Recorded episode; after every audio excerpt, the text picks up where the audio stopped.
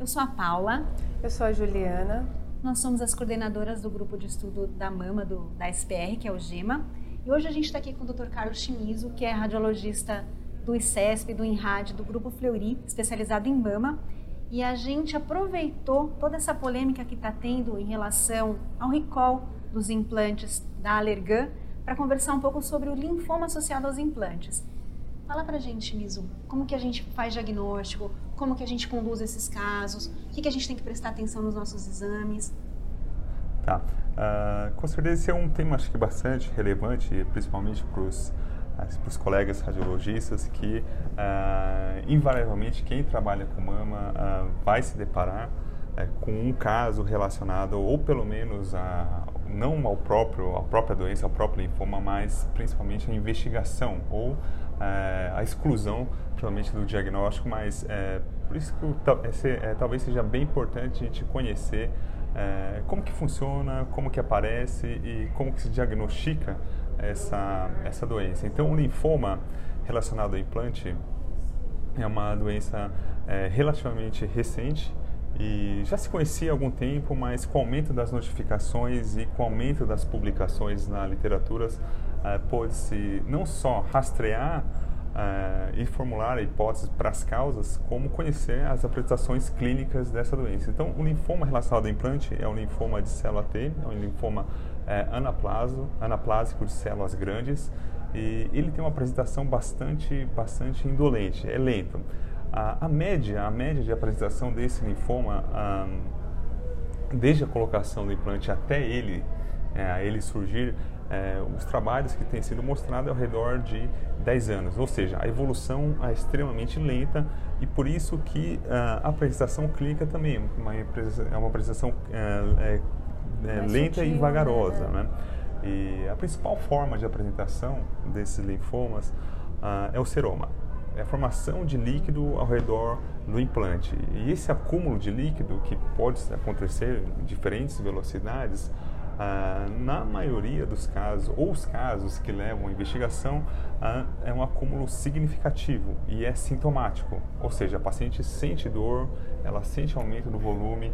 Então, esses casos são os casos que vão para a investigação. Né? Todo seroma vai ser investigado pelo implante? Não, tá? É, muitos dos seromas, muitas pacientes têm, é, surgem, é, são em graus pequenos, passam desapercebidos e resolvem espontaneamente. Boa parte dos casos nem acabam chegando até nós para, para, para serem avaliados. Então, os, os seromas sintomáticos são os seromas que vão demandar eh, uma atenção eh, maior. Então, como que acontece? Surge o seroma, se faz exame de imagem, o primeiro exame de imagem, o exame de primeira linha, é, ultrassom, por ser um exame prático, custa menor e que acaba isso, que acaba resolvendo boa parte do, é, dos casos. Então, nesses casos, ah, é, o ultrassom avalia, a gente consegue detectar o líquido e é, todos os casos vão ser investigados? Não, como eu disse antes, né? É, os casos que demandam são os casos sintomáticos e, principalmente, com a apresentação após um ano. Tem que ter no mínimo um ano. Por quê? Porque todos os casos que foram descritos e foram diagnosticados até o presente momento foram seromas tardios. Não são seromas relacionados ao período, por exemplo, pós-operatório. Então, se leva um tempo para formar, se leva um tempo para o organismo reagir, tá? E para que, que o linfoma ele se forme. Então, é, um, é uma doença é, bastante, bastante indolente. É, tem alguma quantidade de líquido, uma quantidade de material que, que dá esse limiar de diagnóstico? Não, existe uma recomendação de quanto material tem que tirar? É assim, é o, o volume total, assim, qual, que é o, qual que é o trigger? Hoje a gente não tem. Tá? É, o que, que tem é, demandado a investigação, que a gente tem conversado com cirurgiões plásticos, por ser uma doença relativamente recente, o conhecimento ele está sendo acumulado, as condutas acabam variando. Mas, via de regra, eles acabam investigando os sinomas sintomáticos, aumento de volume, uhum. dor, é, hiperemia e principalmente naqueles casos tardios, né? Uhum. Assim, quando se tem um tempo depois que foi colocado. Ah, agora sim, existe sim é uma quantidade ideal para se fazer o estudo desse é, líquido, tá? exatamente. tá? Uhum. Uh, o FDA, o que, que ele recomenda? Ele recomenda uh, a gente enviar no mínimo 50 ml, tá? 50 mais, o desejável é mais do que 50 ml, quanto mais líquido melhor. Por quê? Uhum. Porque esse líquido é um líquido, ele não é um líquido espesso, é um, é um líquido seroso e muitas vezes é, não tem muita célula. E o patologista ele vai precisar dessas células justamente para fazer o diagnóstico. Então, é, como que é feito? Esse material é enviado para o laboratório uhum. e esse líquido ele é centrifugado e o, e o, material que fica sedimentado é o material que vai ser estudado e aí por ensaio imunostoquímicos, ensaios é, citológicos. Então, é, qual é a quantidade ideal para mandar? O máximo possível que a gente Manda conseguir tudo, né? coletar, né? a gente mandar, não descartar e, a gente, e, e, e ser enviado justamente para análise. Então, a cito, então existem dois, dois exames hoje preconizados. Um é citologia habitual, o patologista ele vai analisar esse líquido e um outro exame também que é recomendado ah, e pelo, tanto pelo FDA como pelo NCCN é a citometria de fluxo. É um exame que não vai para o laboratório de, anatomia patológica. É um exame que vai para um laboratório de é, anatomia é, de análises clínicas. Então é um outro laboratório, é um outro tipo de exame, é um exame onde é, vão ser analisados os clones desses linfócitos. Ou seja, eles conseguem rastrear identificar se esses linfócitos que estão ali presentes são oriundos de um clone. Né? Uhum. O que, que dá origem linfoma? É, um linfoma é justamente isso, é um clone celular que se expande uhum. e acaba colonizando a região da cápsula fibrosa e o seroma também. Então são duas vias. Agora, para esse exame, que é a citometria de fluxo, a quantidade preconizada é ao redor de 10 ml, no mínimo 10 ml. É um exame que precisa ser planejado antes, por quê? Porque ele vem acondicionado e refrigerado, e a gente precisa enviar também de forma é. ideal, uhum. essa que seja refrigerado também. Ele é uma temperatura abaixo da temperatura ambiente, uhum. justamente para ele ser processado e ter essa acurácia. Então são esses dois exames. É importante salientar. A imunistoquímica é feita no emblocado, uhum. no emblocado sedimentário. Então, por isso que é importante ter uma quantidade boa. Grande, né. Então, quanto mais quantidade, né, mais a acurácia desse, desse método. Então, o que a gente coleta, a gente vê. Agora, como são seromas sintomáticos, ah, na maioria das vezes, tranquilamente, a gente consegue um é, coletar a quantidade é, ideal ou adequada para fazer esse tipo, de, esse, esse tipo de análise. E uma coisa importante de falar que com o aumento da, da publicação, com o aumento do número de casos na literatura, é o que se acabou descobrindo que esses linfomas eles estão associados a um tipo específico de implantes, são os implantes com superfície texturizada. O que que, o que que é essa tal da superfície texturizada? Essas superfícies texturizadas são é, como se fosse é uma superfície rugosa mesmo. Uhum. Tá? É, essa superfície texturizada, ela surgiu ó, aí na quarta e quinta geração dos implantes é, com o objetivo de diminuir a contratura capsular e a rotação dos implantes. Por quê? Porque eles acreditavam que essa superfície texturizada permitiria a a colonização de miofibroblastos e fibroblastos de forma não alinhada. A teoria é que o alinhamento e a formação de múltiplas camadas levava é. isso, levava a contratura capsular. Então, se conseguisse é, promover esse desa certo desarranjo, tá, é, talvez se evitaria a formação de contratura e rotação. Uh, até hoje é controverso esse tema, não se sabe exatamente se alguns trabalhos mostram que sim, que reduz a contratura capsular, reduz a, as rotações e alguns trabalhos mostram que não. Então, uhum. até hoje não se sabe muito bem o benefício, mas o fato é que o aumento dessa superfície aumenta a exposição. Atrito, né? Isso, uhum. isso. São os microtraumas. É uma das uhum. teorias, né? São os microtraumas, aumento da superfície, contato, gel bleeding é, com o sistema imunológico e isso acaba gerando né? isso a uhum. longo prazo, ao longo de anos e anos e anos, 24 horas por dia, 7 dias por semana, né, né, 365 dias por ano de uma inflamação crônica. Isso pode levar uma, é, isso pode predispor à formação desses linfomas. É claro que é bem provável que tenha um cunho, um cunho genético por trás disso que atualmente não se conhece. Pode uhum. ser que no uhum. futuro isso seja rastreado. Então, acho que é só importante dizer que essa associação com, com, com, implantes texturizados. E quanto mais complexa e quanto mais texturizado for, maior a associação é, com linfoma. Hoje existe é, o, o, o, grau de texturização vai de 1 até 4.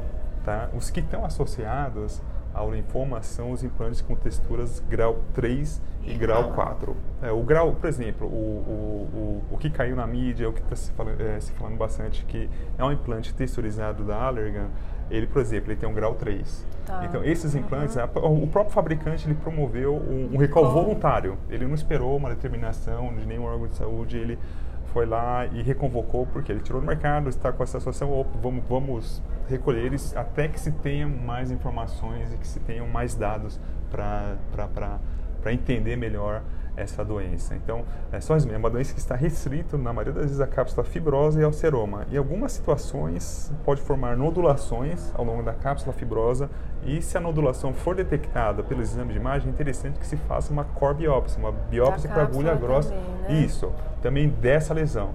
E a apresentação com metástase é extremamente rara. Tá? Uhum. Então, uh, o que se diz, o que se conhece na literatura, o que se publica hoje é que esses linfomas se aproximam muito mais do linfoma anaplástico, células grandes cutâneo, do que os linfomas uhum. anaplásticos, células grandes sistêmicos. Esses sim são agressivos, extremamente é, agressivos, a evolução é rápida. Agora, o do implante não. O do implante, a, a, ele, a evolução é, é bem dolente. É mais insidioso, né? Bem dolente. E assim, só para a gente terminar, paciente sintomática, seroma tardio, grande, que birrades você daria? Tá, olha, isso aqui é uma, com certeza, é uma, uma é uma, questão.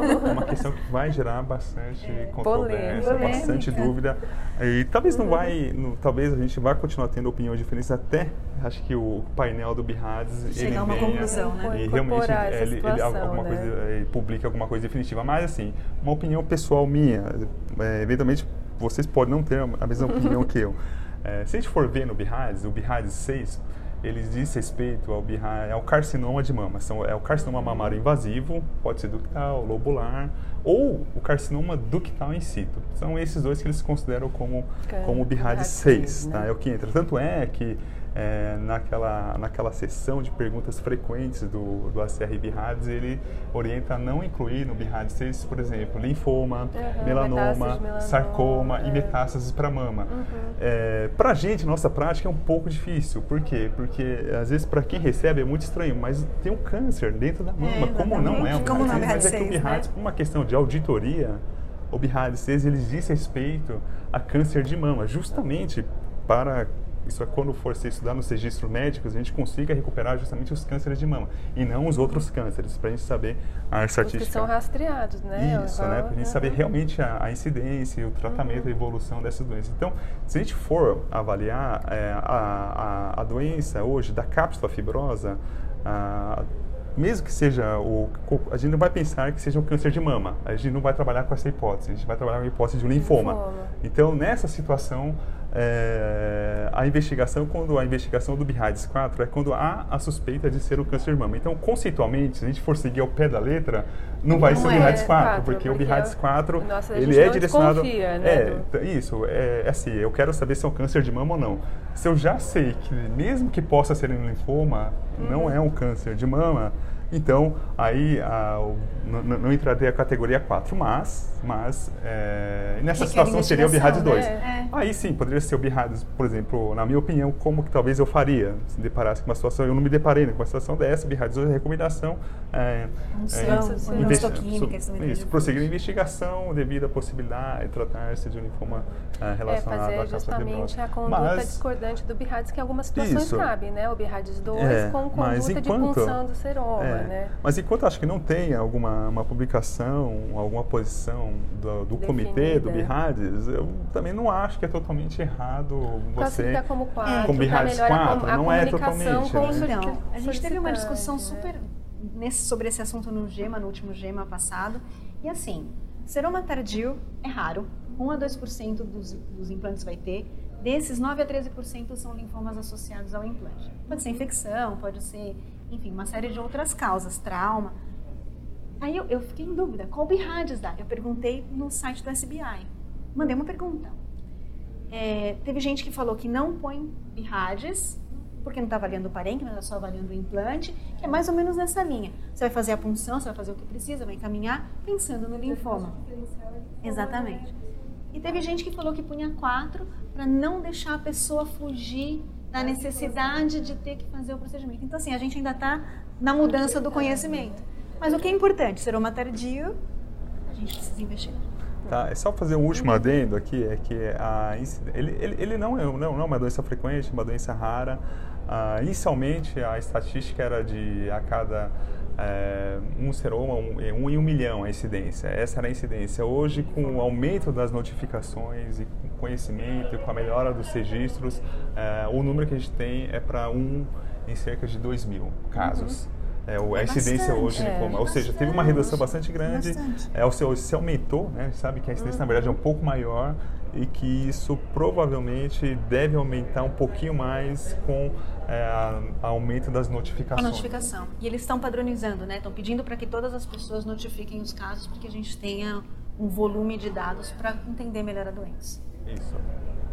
Obrigada. Obrigada. Obrigado, obrigado, obrigado vocês aqui. Obrigada pela atenção. Eu que agradeço. Espero que aproveitem a entrevista. Até a próxima.